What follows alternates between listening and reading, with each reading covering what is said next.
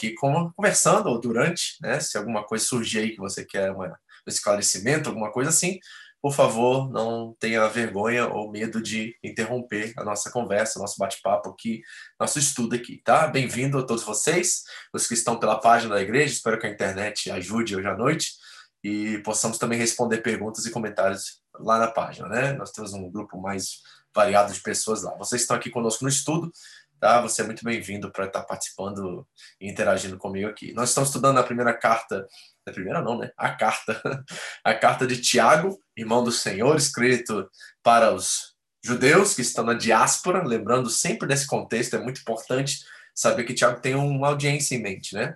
Ele escreve de forma geral para todas as igrejas, mas ele tem uma audiência em mente própria que faz parte de um propósito que ele tem, e Paulo também, apóstolo, tem, de promover um ambiente de unidade, de promover essa coinonia entre judeus e não judeus. Este é um dos propósitos da carta, e trazer maturidade. Maturidade é fundamental, e isso tem aplicações diretas para nós dos nossos dias também. Nós desejamos também pela mesma unidade. Afinal de contas, a oração sacerdotal de Jesus aponta que só que o mundo só poderá ver Cristo quando ver a nossa unidade. E unidade tem sido um problema da igreja contemporânea e da igreja durante todos os séculos, né? Já em Atos capítulo 6 nós vemos ali uma divisão, nós vemos ali um início de separação entre judeus e gentios, principalmente entre as viúvas, né, da, de, de cultura helênica e judaica. E nós vimos que algumas estavam se sentindo injust, injustiçadas mediante a, o partilhar da comida e tudo mais. E aí os apóstolos precisam levantar sete homens cheios do Espírito Santo para organizar melhor. E eu acho que é uma atitude de humildade da parte deles de saberem que eles não tinham capacidade de fazer isso. E eles vão se dedicar à oração e à palavra. Então, é fundamental o nosso entendimento de como a unidade é algo fundamental, né? Que nós precisamos amadurecer para que isso seja um, um, algo em comum entre nós, algo que nós buscamos com, com perseverança, buscamos com diligência. Eu acredito que é possível sim experimentar unidade se nós estamos no Espírito e se nós morremos para nós mesmos. O difícil é quando cada um está tentando se beneficiar e viver para si mesmo. Mas como discípulos de Jesus Cristo, nós somos chamados a morrer e a viver a partir do outro. A fé cristã era outrocêntrica e não egocêntrica, né? Então nós precisamos realmente a cada dia mais forçar. É, é um hábito mesmo, gente. É algo que nós precisamos nos dedicar a promover a unidade, o amor pelo vínculo da paz. Então é importante que você saiba que Deus te chamou como filho a ser pacificador. Isso significa relevar certas coisas, isso significa promover ao máximo um ambiente de maturidade lá em Corinto, nós estamos vendo aos domingos, sábados e domingos, que Paulo pede e considera os coríntios e pede com que eles realmente promovem essa unidade, que eles busquem isso, abram mão dos seus direitos, dos seus privilégios, para que haja unidade no corpo. E a maturidade é, é fundamental em tudo isso. E hoje nós vamos continuar falando sobre isso, ok? Eu quero que realmente que você entenda o nosso propósito aqui, entenda que esses estudos aqui não é para simplesmente gerar mais conhecimento, né, é, na sua cabeça, mas é para que você encontre ferramentas práticas para promover o reino, para promover essa unidade, para promover a pacificação entre todos nós como igreja do Senhor Jesus aqui. Que Deus te abençoe nesta noite, que nós possamos aprender juntos aqui o que Deus tem para nós nesse estudo de hoje. Amém? Vamos orar, pedir ao Senhor que fale conosco.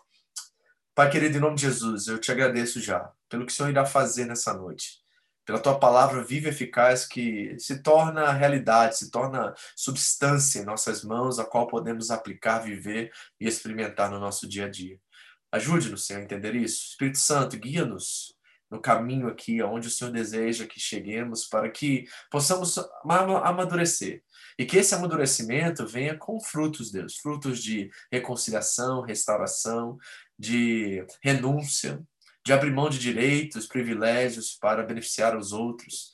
Que nós possamos ser uma igreja mais séria, mais madura, mais compromissada com o Evangelho. O Evangelho é essa boa nova que uniu todos em Cristo Jesus pelo seu sacrifício. Então, ajuda-nos a viver isso. Que as palavras da minha boca, que as meditações do meu coração sejam aceitáveis a Ti, meu Senhor, minha rocha, meu resgatador. Em nome de Jesus. Amém. Bem, vamos aos bolsos desta noite. Nós estamos estudando juntos aqui, então eu quero que você participe comigo aqui, né, com o nosso esboço dessa noite. E nós estamos aqui na 16ª mensagem, né? Estamos no último capítulo da carta de Tiago, Jacó, irmão de Jesus, né? E nós estamos felizes de poder experimentar juntamente com ele, diante daquelas igrejas a qual ele escreve, essa, esses mesmos princípios da fé e poder colocá-los em prática. Então, o texto de hoje, nós vamos. Eu vou voltar um pouquinho no versículo 4, nós vamos estudar hoje do 6 ao 11, mas para que nós possamos ter o contexto. Lembra que falamos sobre ser rico em Deus da última vez. E nós vamos tratar disso um pouco mais, mas na verdade ele começa a avançar e, e nos dar as ferramentas ou o alicerce para que nós possamos realmente sermos justos no nosso proceder e buscar as coisas que são do alto e não as coisas que são terrenas. Então ele diz assim, em Tiago capítulo 5, do versículo 4 a 11. Diz assim a palavra de Deus. Eis que o salário dos trabalhadores que ceifaram os vossos campos e que por vós foi retido com fraude está clamando. Então, lembre do contexto que aqueles judeus que arrendavam as suas propriedades para esses servos trabalharem e eles estavam, né, de certa forma, roubando desses trabalhadores, não pagando o salário. Nós vimos vários princípios na lei mosaica que diziam que é, os diaristas, as pessoas que trabalhavam, deveriam ser pagas no final do dia. Né? Era contra a lei do Senhor você reter o salário dos trabalhadores. Os clamores dos ceifeiros penetram até os ouvidos do Senhor dos Exércitos. Então, isso é, um, é uma situação a qual Deus se levanta, a qual Deus vai em direção aos que estão sendo é, injustiçados, oprimidos. Tem um clamor nas Escrituras Sagradas sobre Deus ser juiz sobre aqueles que gritam por justiça. Tendes vivido regaladamente sobre a terra? Tendes vivido nos prazeres? Tendes engordado o vosso coração? E em dia de matança tendes condenado e matado o justo, sem que ele vos faça resistência. Então, isso foi o que nós abordamos na nossa última passagem. Então, os versículos 6 em diante é o que nós vamos trabalhar hoje, mas ainda dentro desse contexto de injustiça, né, de fraude, de ricos oprimindo pobres. E aí ele vai nos ensinar como viver, e principalmente aqueles que estão sendo injustiçados, como devem buscar justiça. A questão hoje é sobre justiça. E nós temos que ver a justiça pela perspectiva eterna. Porque o fato é, e nós vamos ver isso hoje, que no mundo provavelmente haverá tempos ou situações a qual você não encontrará justiça. Na verdade, você será discriminado, injustiçado. É, esse gosto amargo da injustiça é, estará sim nas nossas bocas muitas das vezes. Porque o mundo não é justo.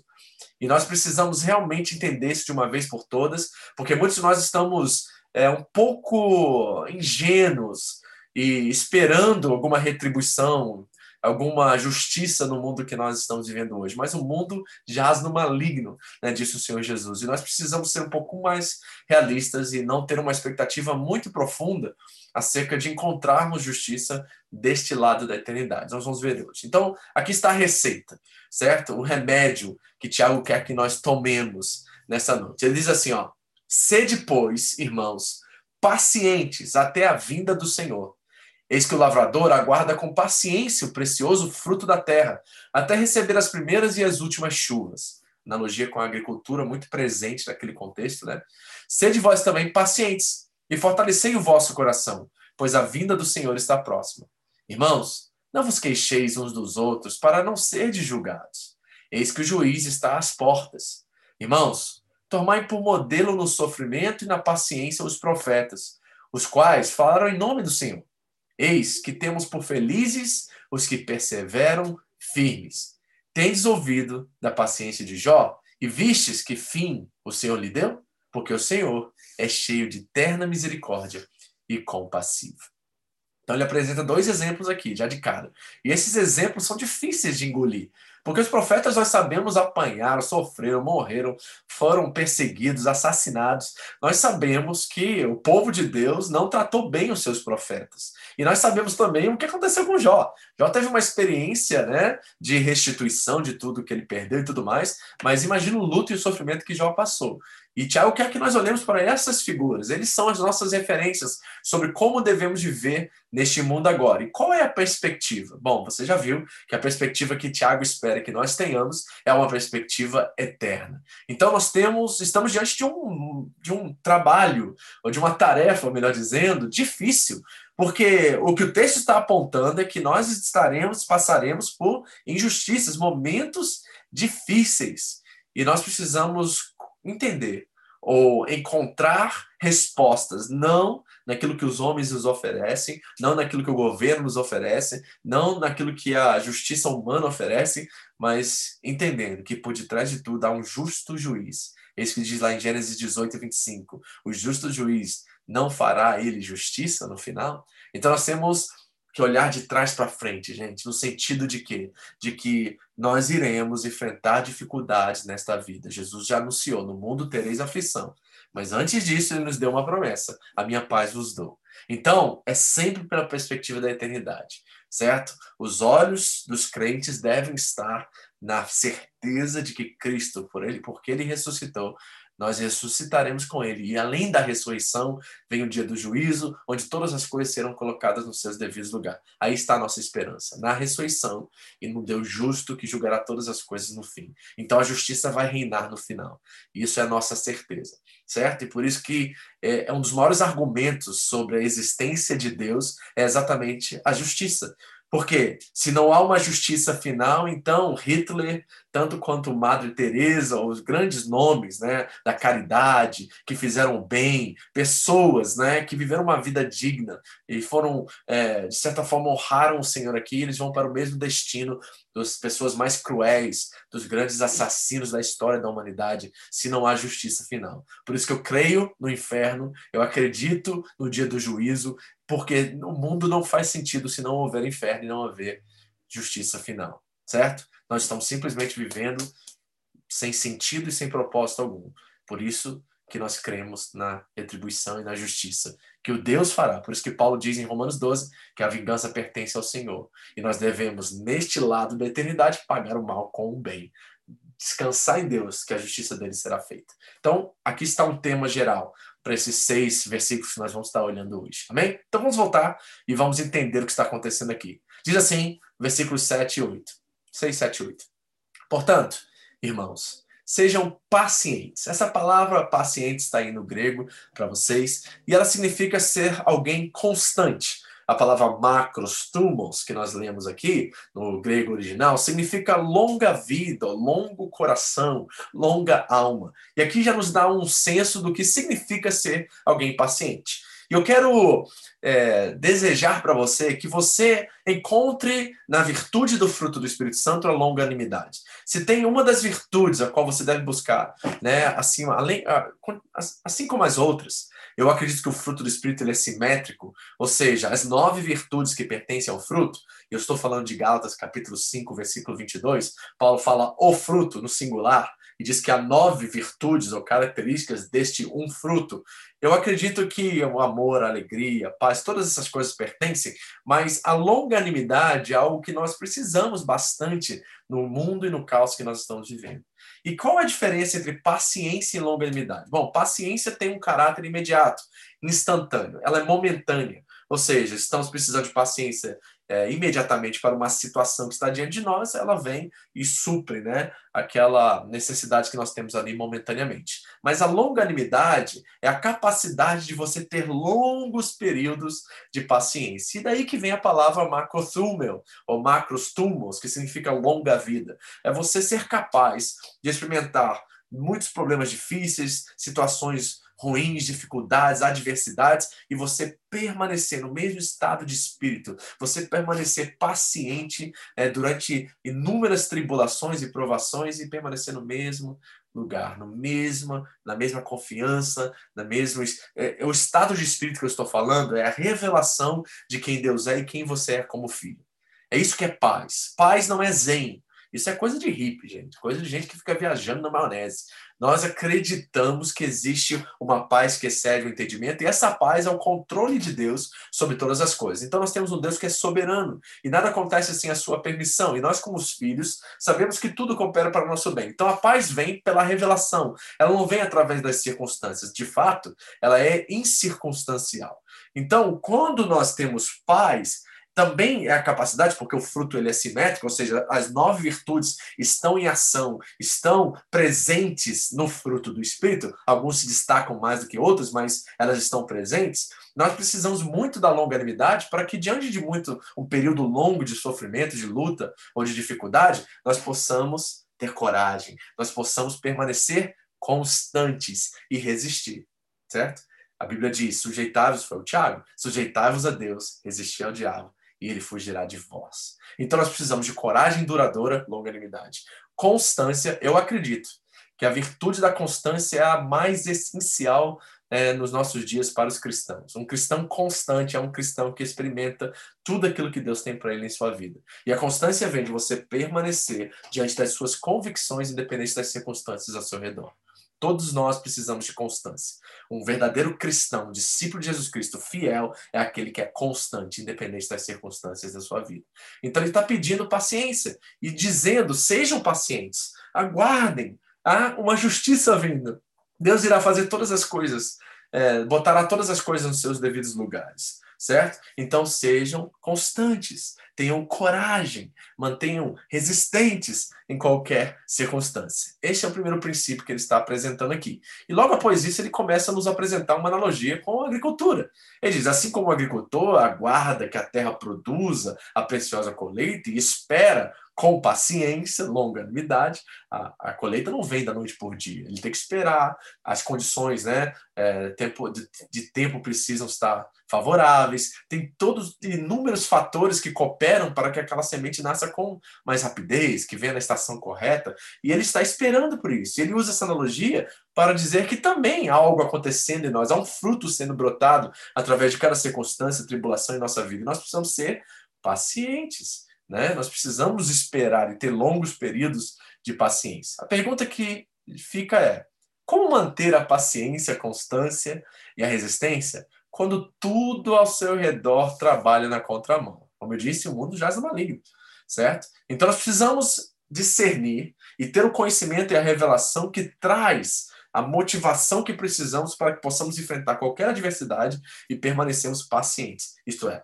constante e resistente a qualquer situação que nos surge. Vamos aprender isso com o Tiago? Ele diz: Sejam também pacientes e fortaleçam o coração de vocês, pois a vinda do Senhor está próxima. Ou seja, o crente sempre tem no retrovisor a certeza que a qualquer momento Jesus irá colocar todas as coisas em seus devidos lugares. Qual é a solução de Tiago para que nós possamos permanecer pacientes? É saber que Jesus está voltando. A sua certeza da volta do Senhor e da justiça que Deus fará no fim a todos os homens é aquilo que mantém nosso coração longânimo, mantém nosso coração paciente. Ou seja, nós temos a certeza que a justiça será feita. Eu botei o Marvel aí para vocês, porque nos filmes de super-herói nós sempre vemos que no final justiça é feita, certo? Essa narrativa vem da onde? Da onde os os diretores, né, os criadores dos desenhos animados e da, da, ficção encontram essa última esperança sempre no final de todo filme seriado, ou seja, super-herói sempre tem um, um, ato de justiça, o mal é vencido pelo bem. Então essa narrativa que compõe toda né, a, a forma universal do homem enxergar as coisas sempre vem de uma esperança que está além da sua própria capacidade de entendê-la.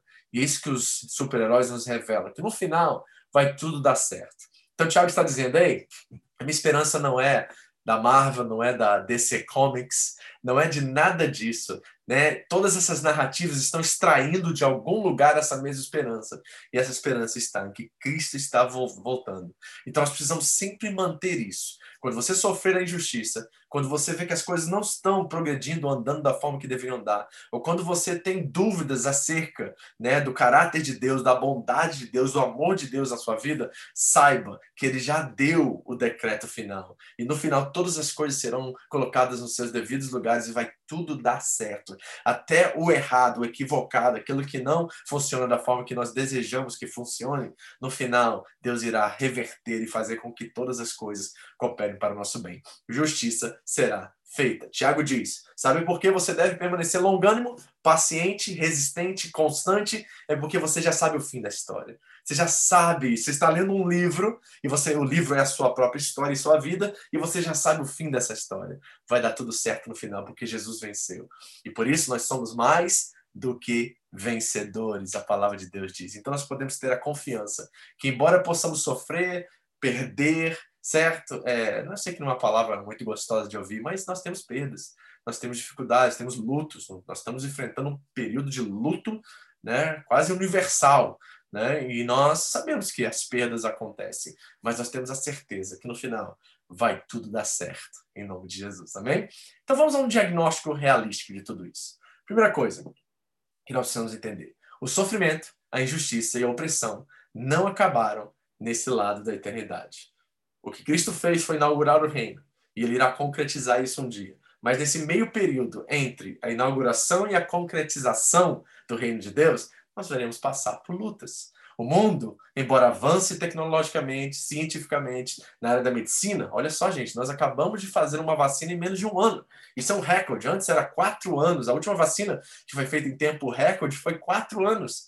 Então, nós vemos avanços em todas as áreas da esfera humana mas temos a plena certeza que, embora o homem avance na tecnologia e tudo mais, ela, ela, ele jamais conseguirá chegar a, um, a, plenitude, a restauração completa de todas as coisas. Isso só acontecerá no dia do Senhor. Olha o que diz 2 Timóteo 3. Saiba disto. Nos últimos dias sobrevirão tempos terríveis. Profecia.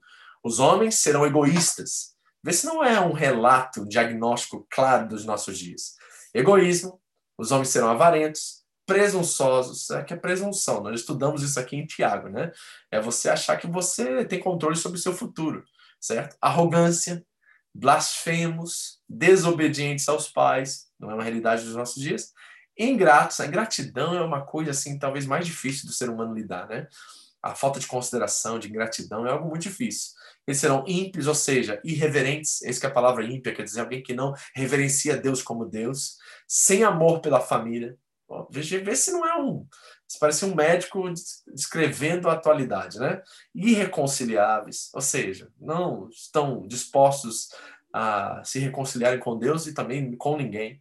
Vivem para si mesmos, são arrogantes, avarentos, caluniadores. Gente, o que mais nós vemos nas redes sociais hoje é calúnia, né? Sem domínio próprio, cruéis, inimigos do bem, traidores, precipitados, soberbos, mais amantes dos prazeres do que amigos de Deus e tendo aparência de piedade, aí eu vira agora para o mundo religioso, embora tenham aparência de piedade, estão negando o poder de Deus. Aí ele diz: afaste-se desses também. Então, nós vemos um relato claro.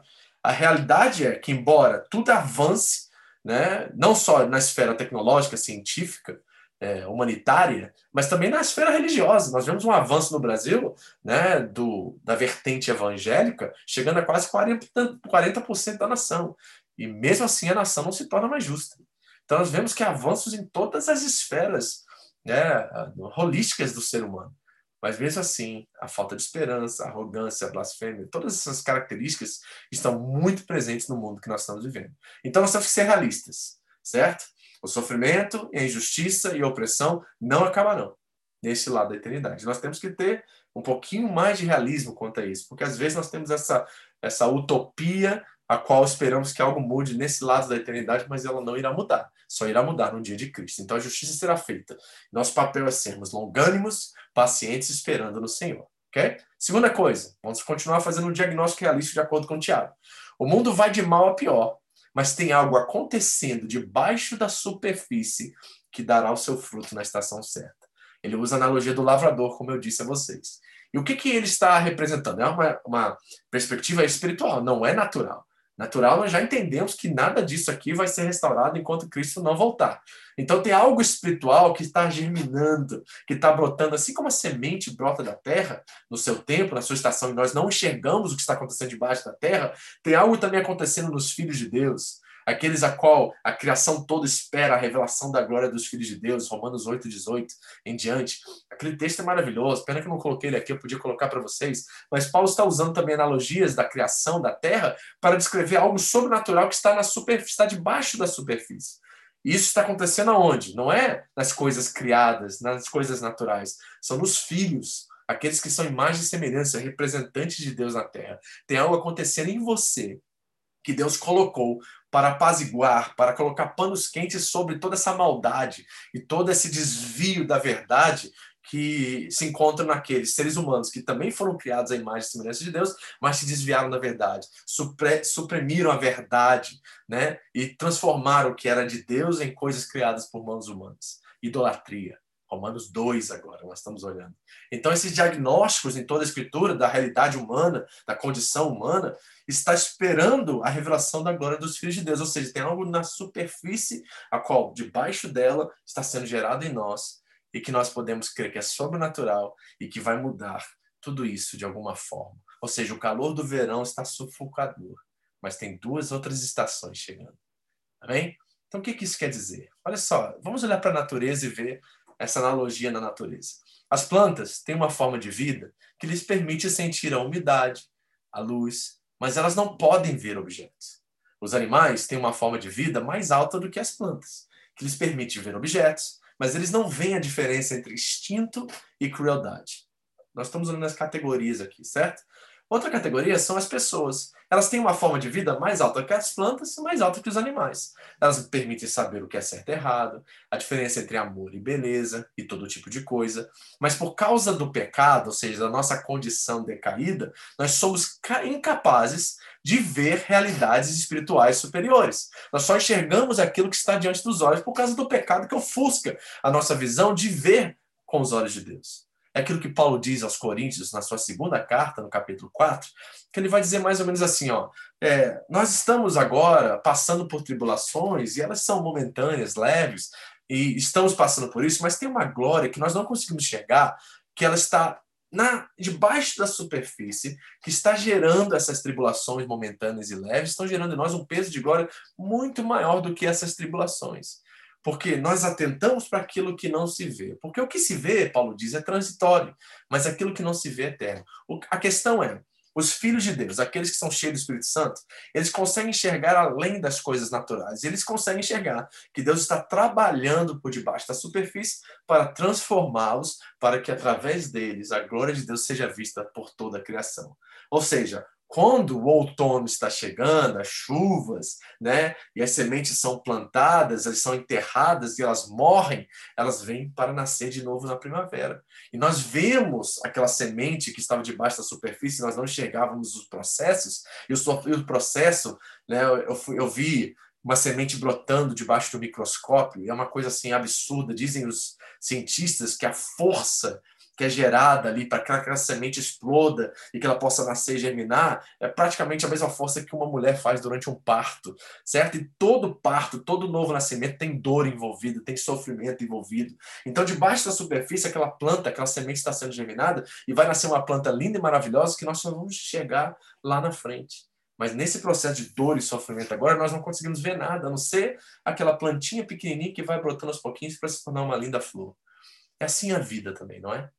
Muitos dos sofrimentos que nós passamos 5, 10 anos ou um ano atrás, nós enxergávamos no momento e sentíamos naquele momento uma dor insuperável, uma coisa que nós não conseguimos nem suportar.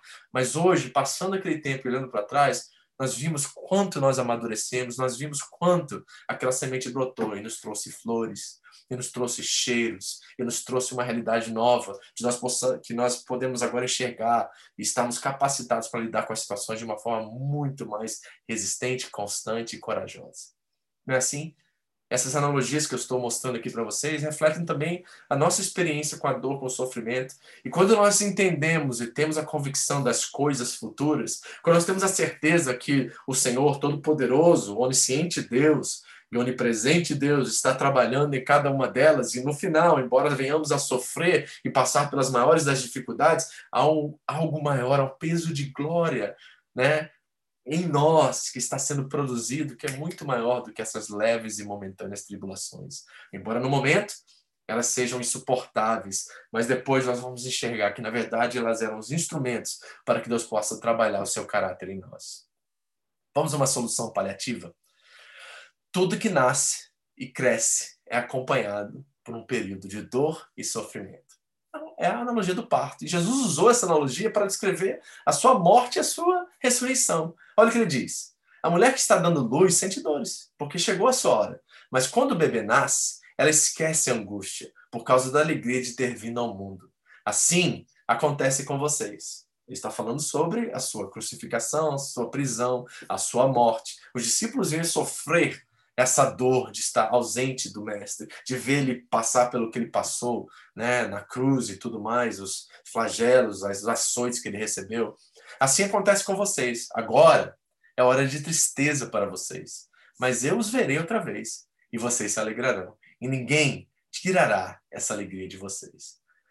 É uma analogia sobre o sofrimento, vista de uma perspectiva eterna. Ou seja, Jesus estava usando o parto como analogia da sua crucificação, da sua morte e também da sua ressurreição.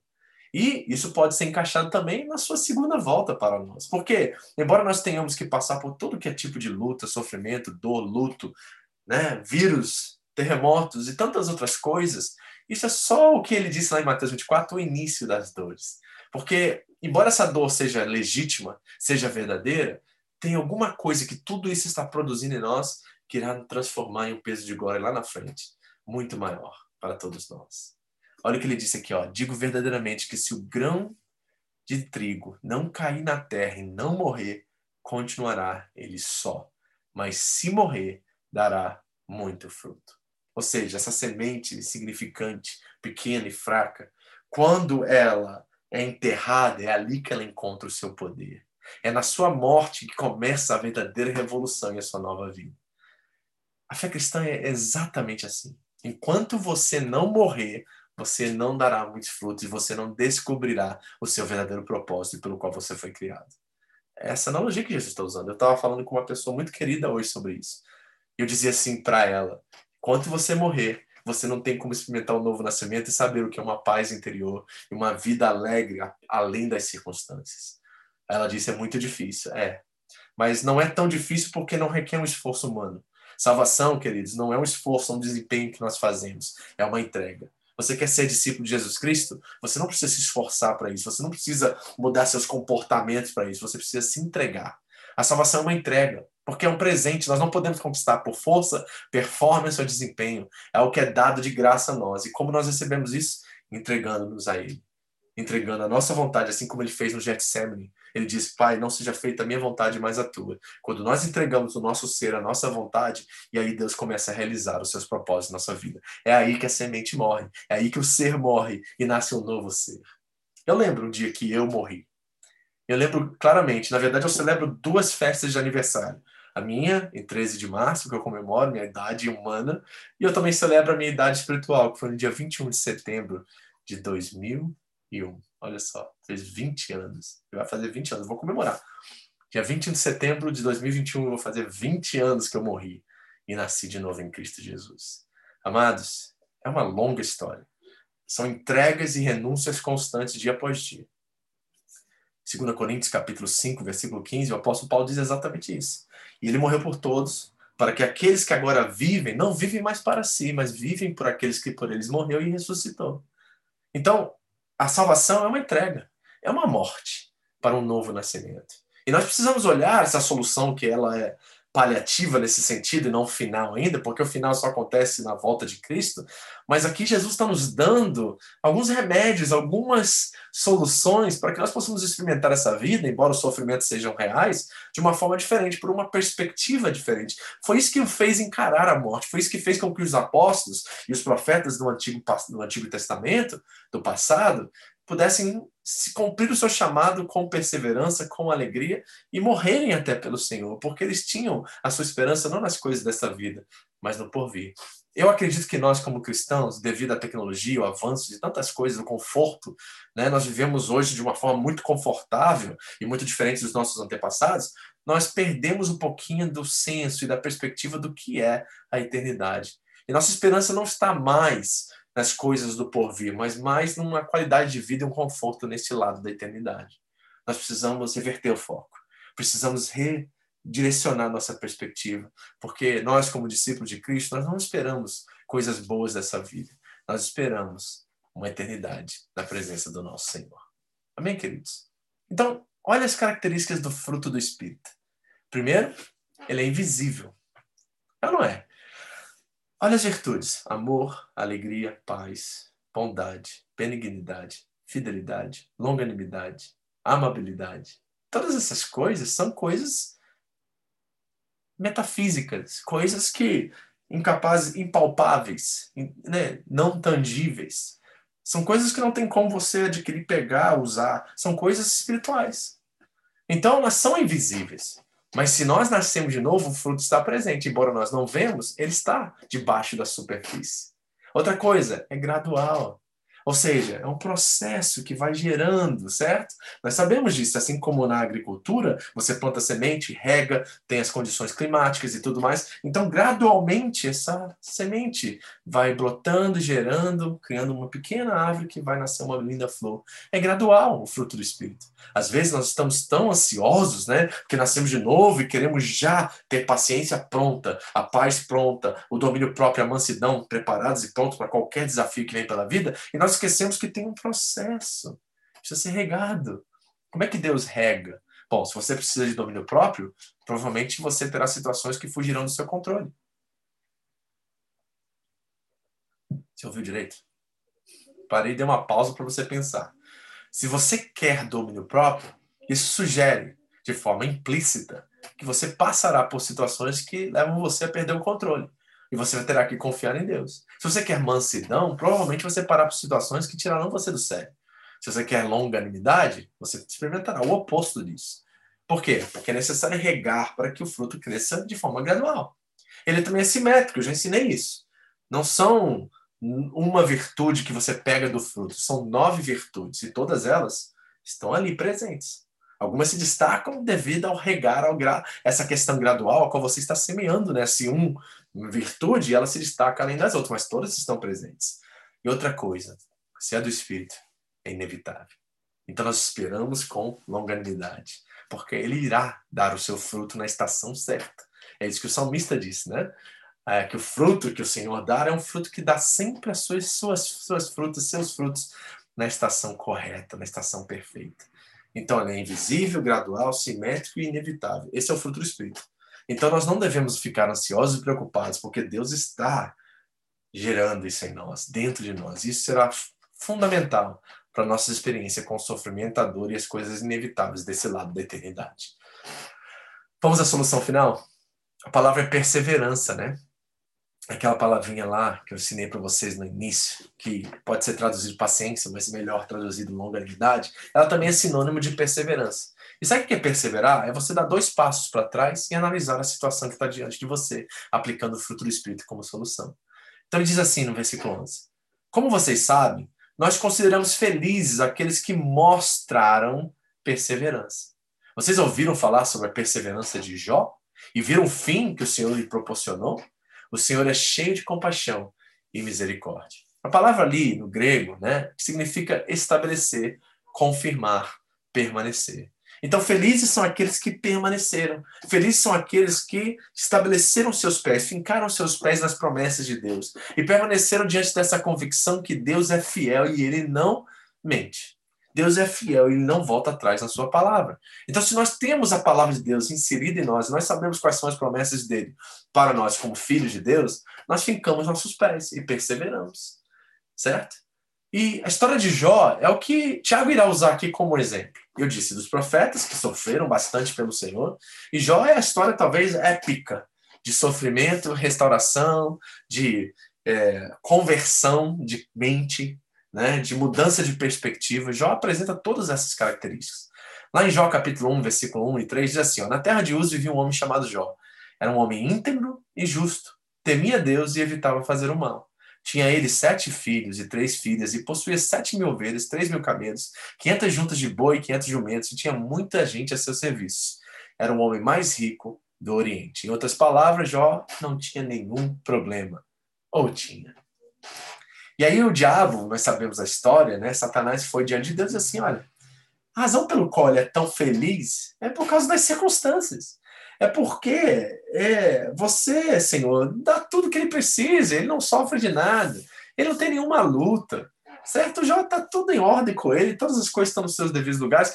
Eu duvido, tá? eu estou conjecturando aqui, mas eu acredito que na cabeça de Satanás está assim: Jó é feliz pelas suas circunstâncias, Jó é feliz porque nenhum mal, nenhum mal chega à sua tenda, vamos colocar assim. E aí Deus faz um, uma prova de tudo isso. Assim, vamos ver se o coração de Jó está nas suas circunstâncias ou está em mim. Essa foi a prova que ele foi colocado. Certo? E Deus já conhecia, Deus onisciente, não se esqueçam disso. sabia onde estava o coração de Jó e por isso que ele permitiu que passasse por aquela prova. Mas Jó nos ensina algumas coisas muito interessantes sobre sofrimento e olhar as coisas pela perspectiva de Deus. Olha o que acontece com Jó. No versículo 13, mataram os bois e os empregados. No 16, as ovelhas e os empregados morrem. No 17, os camelos e os empregados morrem. No 18 a 19, todos os filhos morrem. No 2,6, ele fica doente, cheio de chagas pelo corpo. Em 8, a esposa dele manda ele amaldiçoar a Deus. Aí Tiago pergunta: vocês ouviram falar da perseverança de Jó? Eu fico perguntando para mim mesmo: se eu tivesse enfrentado tudo que Jó enfrentou, eu poderia ser chamado de uma pessoa perseverante? Olha o que a mulher de Jó diz: você fala como uma mulher insensata. Olha o que Jó diz: aceitaremos da mão de Deus apenas as coisas boas e nunca o mal? Em tudo isso, Jó não pecou com seus lábios. Aqui estava o veredito que Deus deu a ele, de um homem íntegro e justo. Ele sabia e reconhecia que tudo que ele havia recebido era uma dádiva. Ou seja, nada daquilo ele merecia. Foi o Senhor que lhe deu tudo. Jó tinha em seu coração uma perspectiva eterna sobre todas as suas circunstâncias. Ele temia algumas coisas por não conhecer a Deus. Jó ouviu falar de Deus. Você sabe muito bem como Jó termina essa história e o que, é que ele diz. Antes eu te conhecia de ouvir falar, mas agora os meus olhos te veem. Jó tinha a religião. É isso que a religião é. É um ouvir falar, mas não é uma relação. É uma falsa segurança a religião. É um lugar onde nós é, achamos que temos um chão, mas é areia movediça. Não tem nada nesse chão. A gente fica em pé por um tempo, mas depois nós vamos afundando se as nossas convicções e certezas estão baseadas nas nossas circunstâncias. Jó não era assim, queridos. E o problema de Jó é que ele não possuía a capacidade de ver o todo, até que ele viu Deus. Muitos de nós, eu quero considerar isso, principalmente aqui no Japão, nós temos a tendência, sim, a focar somente naquilo que é circunstancial. Nós não temos uma capacidade de enxergar o todo. Por que, que certas coisas acontecem e por que, que outras não? Por que, que certas pessoas são favorecidas e por que outras não? Nós temos sempre essa questão, essa incógnita no nosso coração que está baseada nas circunstâncias e não no caráter de Deus, e não na palavra de Deus, e não naquilo que Deus já nos disse a respeito de si mesmo.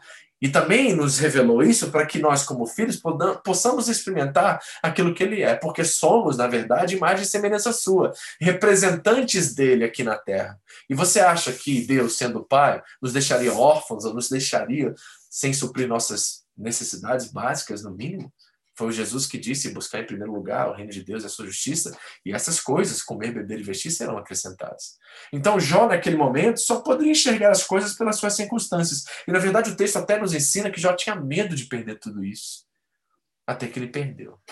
E ele se viu sem chão. Embora seu coração continuou íntegro e justo, ele estava ainda baseando a sua relação com Deus a partir das suas circunstâncias. Isso é o que nós chamamos de religião. Agora, a partir do momento que Jó enxerga Deus, que reconhece que Deus é o dono da sua história, que reconhece que Deus estava presente e soberano sobre tudo que lhe aconteceu, é só a partir desse momento que ele consegue enxergar o sofrimento, as lutas, as tribulações e o que ele passou pela perspectiva eterna. Ele diz: Sei que pode fazer todas as coisas que ninguém pode frustrar os teus planos. Perguntaste: Quem é esse que, com tanta ignorância, questiona a minha sabedoria? Sou eu. Falei de coisas eu não entendia. Coisas maravilhosas demais que eu não conhecia. Antes, eu só te conhecia de ouvir falar. Agora, eu te vi com meus próprios olhos. Retiro tudo o que disse e me sento arrependido no pó e nas cinzas. Isto é alguém que aprendeu a enxergar as coisas pela perspectiva eterna. Eu fico perguntando se você já entendeu isso. Eu fico perguntando o que Tiago está nos ajudando a enxergar aqui, se nós temos a capacidade de enxergar o fim das coisas para avaliar o começo delas. Olha o que diz em Apocalipse. Ouvi uma forte voz que veio do trono e dizia: Agora, o tabernáculo de Deus está com os homens, com quais ele viverá. Eles serão seus povos, e o próprio Deus estará com eles e será o seu Deus. Olha o que acontece no final. Essa é a nossa convicção. Aqui está a base, né? Que nós cremos que Deus colocará todas as coisas nos seus devidos lugares. Diz o texto que ele enxugará, isso é uma promessa da eternidade. Ele enxugará dos seus olhos toda lágrima. Não haverá mais morte, nem tristeza, nem choro, nem dor, pois a antiga ordem, aquilo que Timóteo, Paulo disse a Timóteo, essa ordem já passou. Aquele que estava sentado no trono disse: Estou fazendo nova todas as coisas. E acrescentou: Escreva isto, pois essas palavras são verdadeiras e dignas de confiança. Aqui está o veredito de Deus acerca da justiça, da injustiça, da discriminação, daquilo que nós experimentamos desse lado da eternidade. Ele prometeu que no final ele irá colocar tudo no seu eixo e não haverá mais dor, não haverá mais sofrimento, não haverá tristeza nem choro, não haverá mais morte. É nessa esperança que nós esperamos. É aqui que nós fincamos os nossos pés, quando tudo diante dos nossos olhos parece ao contrário. É nessa promessa que nós nos mantemos. Então, como confiar nessa narrativa? Para a gente fechar aqui. Saiba que aquilo que Jesus experimentou no Calvário foi único e suficiente, e ao mesmo tempo é um arquétipo, é um exemplo esperançoso daquilo que nós também iremos experimentar nele. Olha o que diz o autor a carta aos Hebreus. Portanto, uma vez que estamos rodeados de tão grande multidão de testemunhos, profetas, Jó, está aqui as nossas testemunhas, os apóstolos que sofreram para que essa mensagem chegasse até nós, a olhar para trás e ver todo esse testemunho e todo esse sangue que foi derramado em nosso favor para que essa mensagem chegasse até nós, o que, que nós fazemos? Nós nos livramos de todo o peso que nos torna vagarosos e que do pecado que nos atrapalha. E também olhando para eles e sendo inspirados por eles, sabendo que eles terminaram a corrida deles, a carreira deles, combater um bom combate, guardar a fé, com perseverança nós corremos a corrida que nos foi posta. Ou seja, é uma corrida nossa, eles correram a deles, tem uma nossa agora. E como é que a gente corre? Lucas, eu acredito que foi Lucas que escreveu Deus. Me ensina, Lucas, como é que eu corro? Eu corro mantendo os meus olhos firmes em Jesus, ou seja, o autor das promessas. Ele é o nosso líder. É a palavra ali traduzida, o autor é líder, na verdade, e aperfeiçoador de nossa fé. Agora, tudo bem, eu vou olhar para Jesus, mas o que me inspira, o que me motiva, o que me dá convicção de que eu posso correr a minha carreira e ser fiel e concluí-la é o seguinte: por causa da alegria que ele esperava em ver você correndo a sua carreira, ele, Jesus, suportou a cruz sem se portar com a vergonha.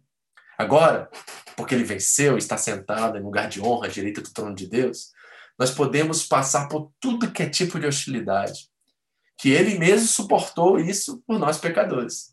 Desse modo, nós não ficaremos cansados ou desanimados. Afinal, ainda não chegaram a arriscar a sua vida na luta contra o pecado. Está aqui, ó. É assim que nós caminhamos nossa vida. Teremos lutas? Sim. Teremos sofrimentos? Sim.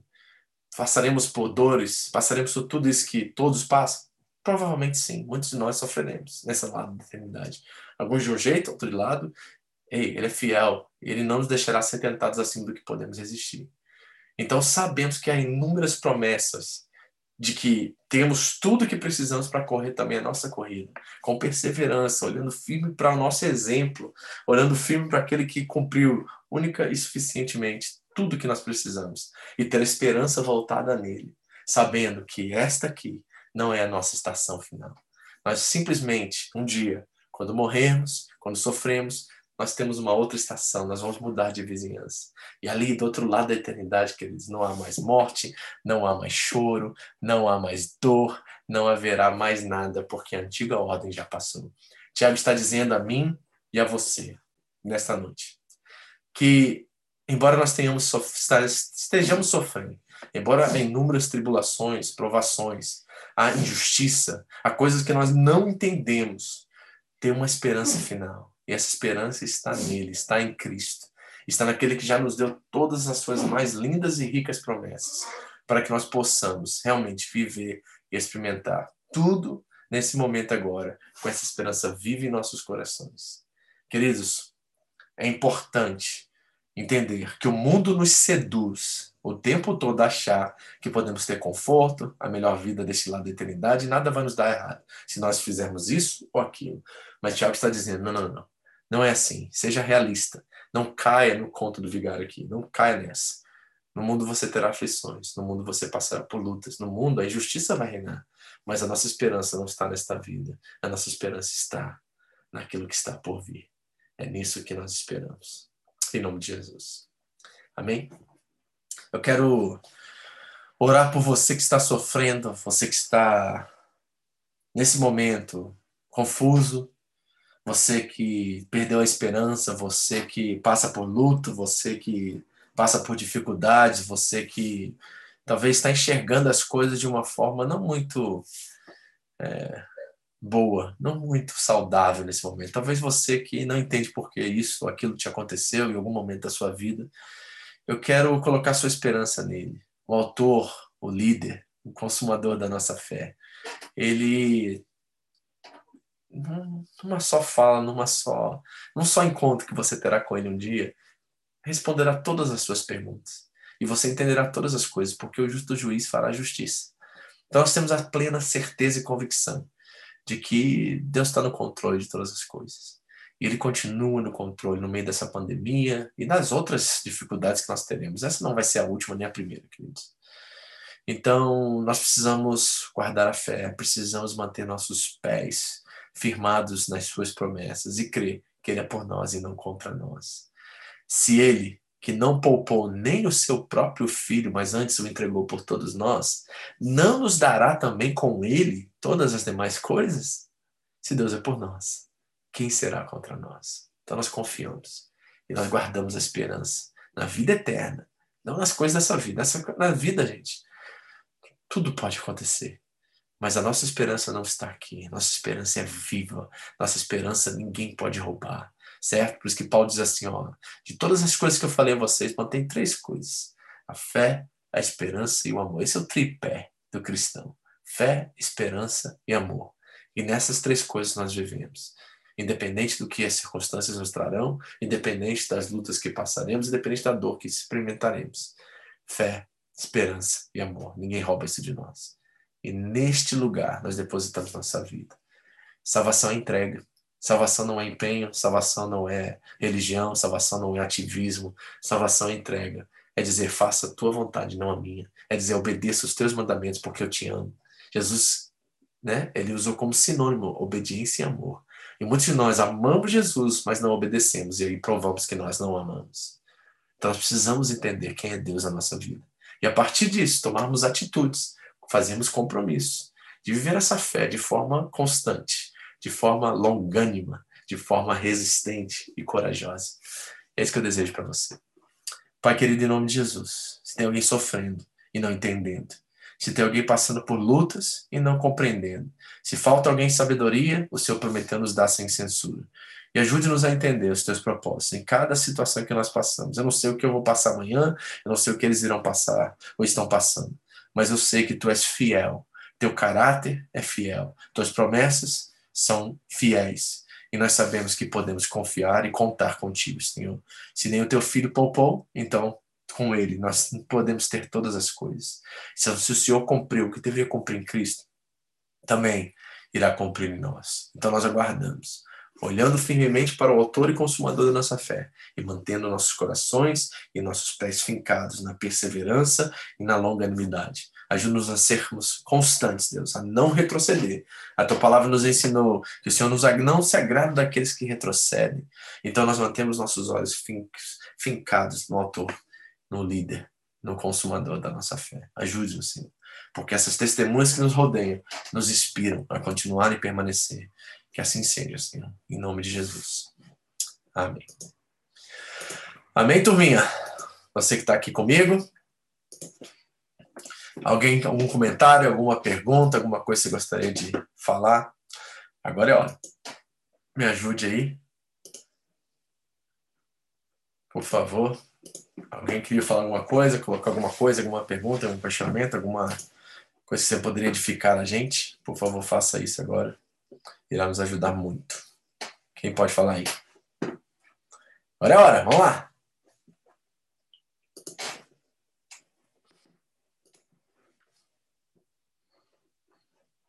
Todo quietinho hoje. Foi pesada a palavra hoje. Muito forte. Nós temos que mudar, gente. Acho que a gente, infelizmente, a gente tá com os pés muito fincados aqui nesse, nesse lado da eternidade, sabe? A gente gosta muito da nossa vidinha aqui. Nós esquecemos que a fé cristã, embora ela é responsável, né, com as coisas desta vida, ela sempre tem os seus olhos na eternidade. Nunca está somente aqui, né? Então nós precisamos realmente é, tomar uma decisão de mudar nossa perspectiva. Eu acho que isso é fundamental. E muitos de nós estamos simplesmente curtindo demais. E acredito que o sofrimento ele tem um propósito também, além do que eu falei aqui, é de dar saudade daquilo que nós não experimentamos ainda. Quando o sofrimento bate, a gente fala assim: hum, tá tão gostoso viver a vida aqui, mas não é tão bom assim como eu pensava, não. Tem um sentimento, a gente fala assim: poxa, por que, que eu tenho que sofrer? Por que eu tenho que passar por essa luta, por isso aqui? Por que, que Deus não resolve essa situação aqui? Né? Tem coisas e causas impossíveis diante de nós. Alguns de vocês têm sofrimentos legítimos, coisas assim que não têm resposta nesse lado da eternidade. E você pensa e às vezes considera: por que, que Deus permitiu isso? Por que, que Deus permitiu aquilo? Por que, que eu tenho que ser a pessoa que tem que experimentar isso? Certo? E talvez essas coisas são alertas, são coisas que Deus permite que aconteça, assim como Paulo, ele tinha né, um espinho na carne que ele orou três vezes e Deus não quis tirar. Por quê? Por causa do orgulho. Então, tem certas coisas que nós temos que enfrentar nesse lado da eternidade que não nos permitam fincar nossos pés nas coisas desta vida, mas sempre ter esperança naquilo que um dia irá restaurar todas as coisas. Então, acho que o sofrimento tem um propósito de nos dar saudade de algo que nós não experimentamos ainda. Então, tudo coopera, tá vendo? Tudo coopera. Amém? Ninguém vai falar hoje? Tá todo mundo quietinho? Alguém gostaria de perguntar, fazer um comentário, alguma coisa? Fala. Ingrid, você ia falar? Pode falar, filho.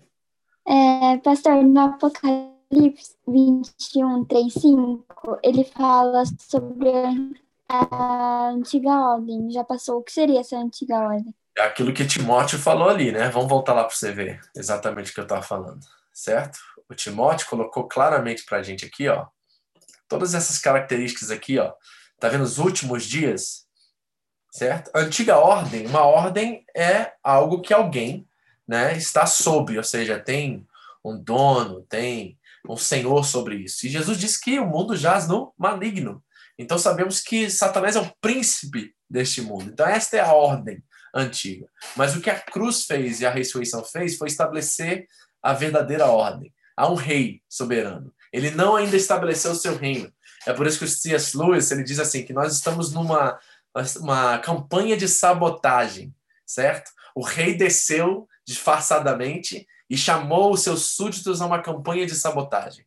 Então tem um príncipe deste mundo que foi destronado a partir da ressurreição e nós agora estamos no papel de trazer o máximo de pessoas para sair desse reinado e entrar no reino da luz. Por isso que Pedro diz, né, que nós fomos transportados do reino das trevas para o reino da luz. Então esta é a antiga ordem. E as características dessa antiga ordem estão presentes aqui em 2 Timóteo. São esse tipo de pessoa aqui, ó. Então, quando ele diz que isso vai acabar, a velha ordem, são todas essas essas esses vicissitudes, esses defeitos que existem nessa antiga ordem, né, para que nós possamos experimentar, né, um lugar sem lágrimas, sem choro, sem dor, né, onde a morte não reina mais e onde a tristeza acabou. Então, esta é a antiga ordem. E nós somos. Eu gosto daquele texto demais. Deixa eu ver se eu consigo abrir aqui para vocês porque ele revela exatamente o que foi falado aqui por Tiago. Tiago e Paulo conversam demais nas suas cartas, né? Então, lá em Romanos, no capítulo 8, deixa eu ver se eu consigo é, colocar aqui, porque é um texto assim é, ímpar, assim, sensacional sobre experimentar, sabe, de, do papel, de certa forma, que nós temos em tudo isso e como Deus deseja nos usar para que nós possamos anunciar uma mensagem que uma nova ordem se estabeleceu de fato. Olha aqui, ó, vou abrir aqui com vocês, só para a gente dar uma olhada a partir. Peraí, abri errado aqui. A partir do versículo 18 de Romanos 8, olha só que interessante. Ele diz assim, ó. Porque para mim tenho por certo que os sofrimentos do tempo presente não podem ser comparados com a glória a ser revelada em nós. Então tem muito a ver com aquilo que nós falamos em Tiago e em Hebreus, certo? Paulo está dizendo assim, ó, eu se tem alguém que sofreu pelo evangelho é Paulo. Então ele está olhando de todo o sofrimento. Paulo foi apedrejado, naufragou, né? Foi morto em Listra, né? Paulo passou por inúmeras cadeias, é, açoites ele tomou cinco vezes aquilo que Jesus tomou. Então ele está olhando para tudo isso e ninguém sofreu como Paulo sofreu. O escritor aos Hebreus diz que nós não sofremos e suportamos até a morte. Então Paulo está dizendo assim, ó, tudo isso que está acontecendo comigo não pode nem ser comparado com aquilo que eu sei que eu experimentarei na glória certo? tem algo sendo revelado em nós, certo? Isso é parcial, ou seja, há um pedaço disso. Pedro vai dizer que nós podemos compartilhar da natureza divina. Isso é ser representante de Deus do lado dessa eternidade, experimentar os benefícios dessa relação em, em anúncio, em transmissão, em, em tradução daquilo que Cristo é ao mundo. Então tem algo acontecendo parcialmente agora e será finalizado no final em nós que é muito maior que qualquer sofrimento que nós podemos experimentar nessa vida. Aí diz assim, ó, a ardente expectativa da criação aguarda a revelação dos filhos de Deus. Isso é extraordinário. Os estudiosos nem entendem isso aqui muito bem. Mas tem algo acontecendo de forma invisível, simétrica, gradual, inevitável em cada um de nós, que é o fruto do Espírito, certo? Que está produzindo uma expectativa da criação de restauração completa. Pois a criação estava sujeita à vaidade, não voluntariamente, mas por causa daquele que a sujeitou, na esperança que a própria criação será redimida do cativeiro da corrupção para a liberdade da glória dos filhos de Deus. Ela está gemendo, assim também nós estamos gemendo, o Espírito em nós geme, nos ajuda também. Aí tem toda essa relação do Espírito gemendo, intercedendo por nós. Então, tem algo acontecendo dentro de nós, um borbulho, assim, uma incomodação que entende que o que está aí no mundo, tudo que está acontecendo, não é a forma que Deus criou o mundo, não é a matéria original, não é aquilo que deveria ser. Algo saiu do lugar. E algo está na expectativa de ser restaurado. A criação geme, grita para que essa restauração venha o mais rápido possível. E nós, quando nós estamos em Cristo, anunciando a boa nova, por isso que Jesus disse que o evangelho será pregado em todo mundo, então virá o fim. Por quê? Porque ele sabe que quando essa mensagem alcançar todo mundo, aí sim o princípio, né, a vinda, a restauração do cosmos acontecerá. Isso acontece parcialmente através do que Cristo começou e inaugurou na cruz, também é revelado aqueles que são imagem e semelhança dele, restaurados nesse propósito, chamados para anunciar a boa nova de um reino novo, de uma restauração nova, chamados para serem é, súditos que estão no projeto de sabotagem. Tudo isso está cooperando para que nós possamos, de certa forma, anunciar essa ordem original que foi, né, é, pela desobediência do primeiro casal, né, foi revertida, foi tirada do centro e restaurada a partir da ressurreição, de nós anunciarmos ao mundo agora que a paz, a alegria, a justiça, todas essas coisas estão muito próximas, estão perto. Então vem para o time, vem participar desse projeto de redenção até que ele venha e restaure todas as coisas. Então nós temos uma missão extraordinária, nós temos uma responsabilidade extraordinária. Sabe o que significa? Quando você promove o pecado, quando você erra, quando você, e eu estou falando erra assim de forma premeditada, quando você é injusto, quando você rouba, quando você omite, quando você não é fiel a Deus, você está promovendo essa antiga ordem. Então, é, é assim, gente, só com a maturidade que a gente entende essas coisas, sabe? Nós fomos chamados para ser filhos de Deus. E as bem-aventuranças que estão lá em Mateus 5, no Sermão do Monte, deveriam ser aquilo que nós estamos evidenciando ao mundo mas na verdade eu vejo guerra, é, contenda, discórdia, irmãos na igreja competindo, se comparando com o outro, brigando por posição. Isso é antiga ordem. E todas as vezes que você age assim, você está anunciando a antiga ordem e retardando aquilo que Deus deseja fazer. Então, é, por que Jesus não voltou ainda? Por nossa culpa. Porque esse reino já deveria ter restaurado há muito tempo, mas os seres humanos continuam competindo e continuam sendo individualistas continua sendo egoístas e sempre promovendo a nossa própria agenda e não a agenda do reino. Por isso que Jesus diz assim, a buscar em primeiro lugar o reino de Deus, porque ele quer voltar. Jesus está ansioso para voltar e restaurar todas as coisas, mas nós continuamos retardando esse processo pela nossa maldade e aquelas características que estão lá em Timóteo, que Paulo disse que são flagrantes, né, daqueles que vivem na antiga ordem. Viu? Alguém mais? Amém, Oscar. É na dor que nós aprendemos, né? Mas esse aprendizado precisa ser fixo. Não pode ser um aprendizado como um círculo vicioso, né? Tem muita gente que aprende muita coisa, mas eles revivem, porque na verdade não aprenderam, eles simplesmente foi uma medida paliativa. Né? E só botaram um mertiolate. A gente usava mertiolate na minha época, né? Quando machucava aí, que nossa ardia pra caramba, lembra? Então, às vezes, tem gente passando só mertiolate, só passando um remedinho e não deixando a cicatriz, sabe? É, ser sarada e a gente repete os mesmos erros de sempre. É a mulher samaritana, porque ela teve seis maridos e o sétimo agora estava diante dela e ela tinha medo dele. Porque ela estava tentando refazer sua história achando que todo o próximo casamento ia dar certo. Quando ela não entendeu que, na verdade, o problema não era os maridos, era ela.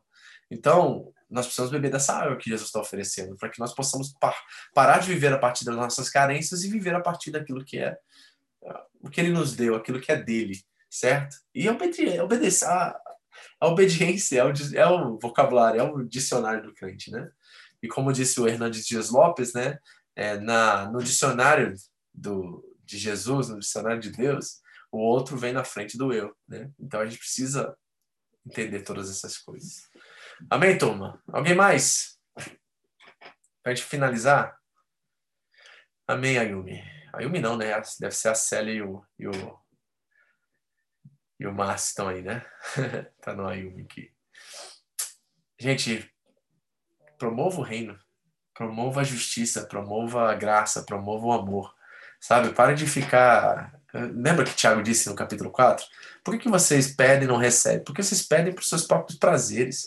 Por que, que tanta luta e guerra? Porque vocês só sabem lutar e guerrear, vocês não sabem renunciar, abrir mão, viver. Sim?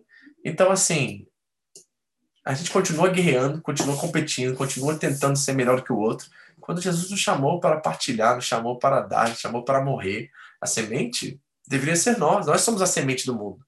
Nós somos aqueles que deveriam estar morrendo em favor do mundo, certo? Porque nós já estamos vivos em Cristo Jesus. Isso aqui, ó, gente, matéria-prima, isso aqui é importante, né? Não é sujo, não é nada disso, mas nós precisamos mudar nossa perspectiva e começar a ver as coisas pela eternidade, não pelo aqui e agora. Então a gente vive ansioso e preocupado. Por isso Jesus sempre está falando, os apóstolos falando, não andeis ansiosos por coisa alguma, certo? Não se preocupe com o dia de amanhã, que cada dia trará o seu mal. Por quê? Porque a gente continua vivendo como se a, amanhã fosse é, a última chance de fazer isso que nós podemos fazer hoje. E aí a gente promove esse, essa velha ordem, né? em vez de estabelecer a nova, estabelecer a original, estabelecer aquilo que é realmente importante. Amém? Alguém mais? Todas as vezes que você age pelo ciúme, pela comparação, pela insegurança, pela ansiedade, pelo medo, você está promovendo a antiga ordem. E você já foi dado todas as promessas, em toda a escritura, que Deus cuida de você. Que você não precisa nem pedir, porque Ele já sabe o que você precisa. Então por que, a gente vive assim, gente?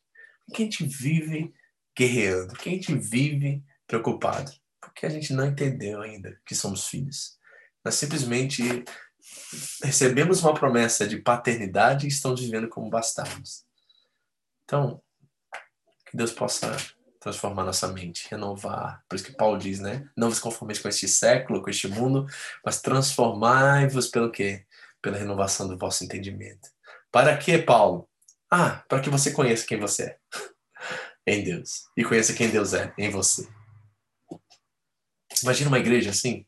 Imagina o poder que essa igreja tem de partilha, de, de fazer justiça social, espiritual, todas as áreas de ser a justiça encarnada de Deus, porque ele se fez justiça e nós somos justiça nele. Imagina isso.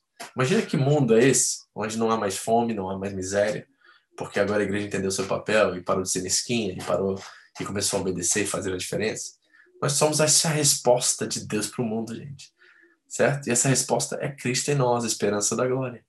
Então nós precisamos aprender a viver nesse modus operandi, porque muitos de nós estamos vivendo ainda na antiga ordem briga, luta, guerra, ansiedade, preocupação, né? querendo coisas, estabelecendo coisas. Eu estou dizendo que você não deve ter ambições saudáveis, desejar ter sua casa. Essas coisas fazem parte, não tem problema nenhum. O problema é quando isso é um fim em si mesmo. E aí nós partimos para a idolatria e nos perdemos em tudo. Amém? Bom, deixa eu orar já que ninguém quer falar mais. Vocês estão tudo quietinho aí, né? Acho que hoje foi meio falada, né? Aí fica mais difícil ter que ingerir tudo, né?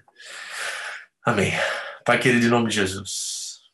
Oh, Tiago, obrigado por ter escrito essa carta aos meus irmãos perseguidos daquela época.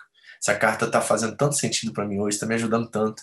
E eu quero ajudar meus irmãos a entenderem isso, viverem por outra lógica, outra perspectiva, que nós possamos colocar todos os nossos medos, inseguranças, ansiedades e preocupações no Senhor.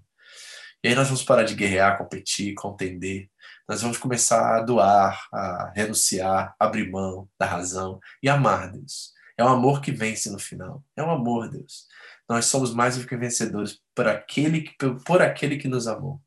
Então, Senhor, que tu, que és amor, possa transbordar em nós este amor, para que possamos reconhecer a nossa paternidade e reconhecer que justiça foi feita. Está tudo certo entre nós e Deus, e nós não precisamos mais de viver ansiosos, preocupados com o dia de amanhã, porque o Senhor dá conta de tudo. E nos ajuda, a, como filhos responsáveis, a brilhar a luz, a salgar, para que nós possamos anunciar esse novo reino, essa nova ordem, Deus, que é a paz, é, é justiça e alegria no Espírito Santo. Obrigado, Senhor. Em nome de Jesus. Amém. Amém, meus amados. Obrigado a todos vocês, estão sempre aqui com a gente, tá? Deus abençoe, uma boa noite, bom descanso. E até a próxima, se Deus quiser. Tá? Com vocês. Boa noite a todos. Em nome de Jesus.